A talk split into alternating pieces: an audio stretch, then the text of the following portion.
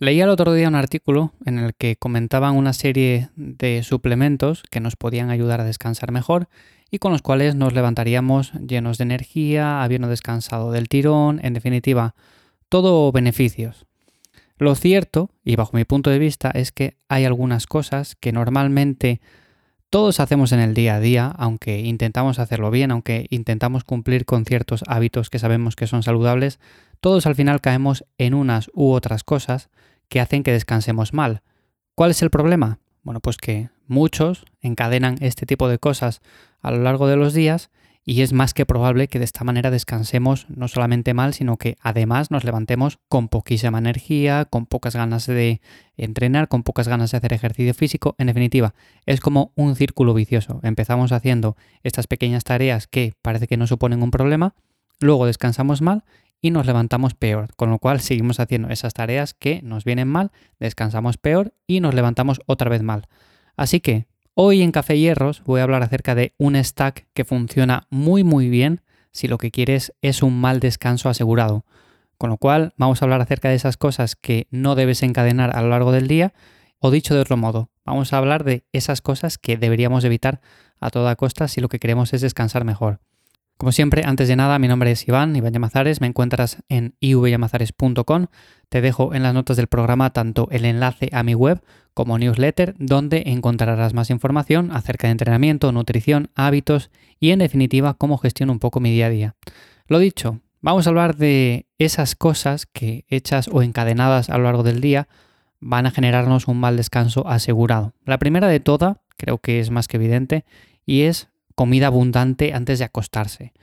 Todos hemos tenido esos días en los cuales, o bien por horarios apretados, o bien por falta de tiempo, lo que sea, al final cenamos un poco más tarde de la cuenta o, por ejemplo, cenamos y nos vamos a la cama, nos acostamos muy pronto, o sea, sin haber dejado apenas espacio entre la cena y la hora que nos vamos a dormir.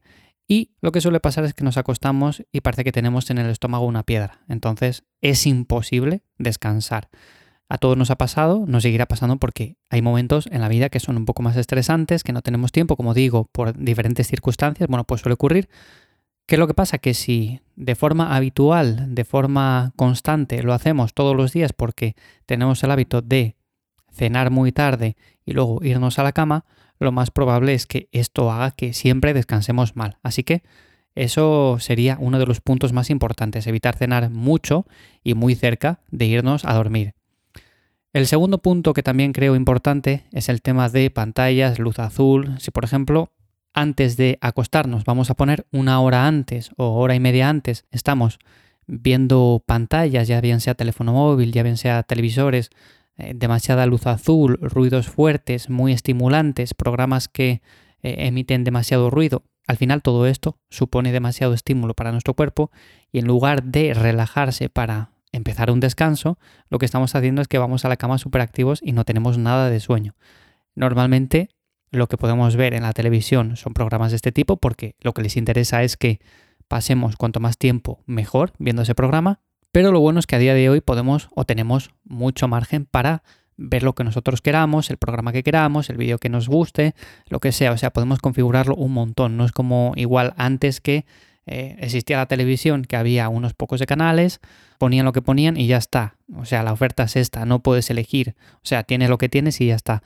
Pero ahora sí, ahora puedes elegir un montón de cosas y antes de acostarse, yo lo que por ejemplo propongo es ver vídeos o programas o cualquier otro tipo de cosa, pero que no suponga tanto estímulo a nivel de sonidos fuertes, noticias, por ejemplo, malas, desagradables, este tipo de cosas. Lo mismo con la pantalla, evidentemente si estamos mirando la pantalla, hoy en día es muy sencillo configurarla para que en lugar de emitir tanta luz azul, pues sea una luz más amarillenta que no suponga demasiada activación para que nuestro cerebro interprete que son las 12 del mediodía. Así que es algo muy sencillo de hacer. No significa que tengamos que cortar eh, con pantallas ni nada de eso, aunque si lo hacemos, pues seguramente descansemos mucho mejor. Pero un paso importante sería ese, ajustar el brillo de la pantalla, ajustar sobre todo el filtro de luz azul para que sea un poco más amarillento y ver programas un poco más tranquilos, relajados, en definitiva, estas cosas. Otra cosa que también me parece importante y que está muy relacionada con un mal descanso es el tema de pasar horas al aire libre durante el día. No hace falta que nos pasemos el día por ahí, no hace falta que estemos todo el día paseando entre árboles, en la naturaleza, aunque seguramente si lo hiciéramos descansaríamos mucho mejor.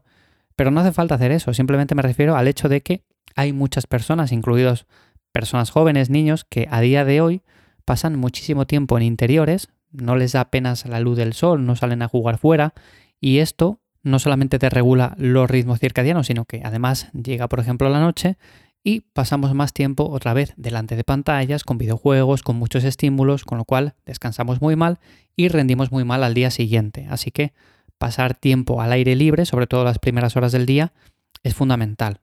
También está relacionado con esto el tema de la exposición directa al sol. Y con esto me refiero a que unos minutos al día, 10-15 minutos, estaría bien que nos diera la luz solar en la mayor parte del cuerpo, brazos, pecho, piernas, no solamente en la cara y en las manos. Esto durante el verano es mucho más sencillo y por eso normalmente en latitudes en las cuales el calor no es tan abrasador, pues se suele descansar mejor. Es verdad que hay personas que reportan un peor descanso durante el verano, pero normalmente suele ser porque es imposible descansar con 35 grados a las 11 de la noche. Pero si por ejemplo tenemos acceso o tenemos una casa con bastante buena exposición al sol y podemos pasar unos minutos al día en los cuales nos dé directamente, sin protección solar, estamos hablando de 10-15 minutos, esto va a hacer que los ritmos circadianos se regulen mucho más y cuando llegue por la noche, si tenemos un ambiente mucho más tenue, más tranquilo y no tenemos este tipo de estímulos que comentaba antes, pues descansemos mejor y sobre todo que sea un ambiente más fresco. Y por último, la última cosa que deberíamos de hacer si queremos descansar mal es no entrenar fuerza ni movernos, eh, ya bien sea caminando, ya bien sea eh, saliendo a pasear, ya bien sea haciendo actividades del día a día. Con lo cual es algo que siempre he recomendado aquí. Es evidente que cada vez hay más estudios que demuestran que el entrenamiento de fuerza y el movimiento diario no solamente hace que descansemos mejor, sino que además va a apoyar a una buena salud, vamos a asimilar mejor los alimentos, vamos a estar más activos en el día a día, vamos a rendir más también a nivel cognitivo, vamos a ser personas más felices, no vamos a tener tantas enfermedades cardiovasculares, tantas enfermedades de todo tipo. Así que el entrenamiento de fuerza es algo que a cualquier edad es recomendable y por supuesto complementado con un buen movimiento diario. Con lo cual, como decía, yo leía ese artículo, hablaban acerca de numerosos suplementos que nos ayudaban o nos podían ayudar a descansar mejor.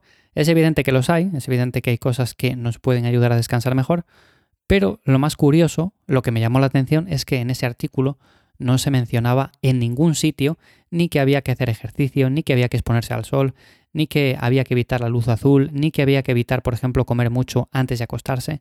Iban directamente al tema de los suplementos. Así que, bueno, simplemente me pareció curioso, por eso quería comentarlo hoy aquí en Café Hierros.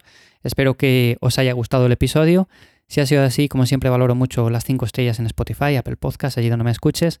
Y para cualquier cosa, como siempre, dejo los enlaces en las notas del episodio, tanto a mi web como newsletter. Nada más, nos escuchamos de nuevo por aquí en 7 días. Chao.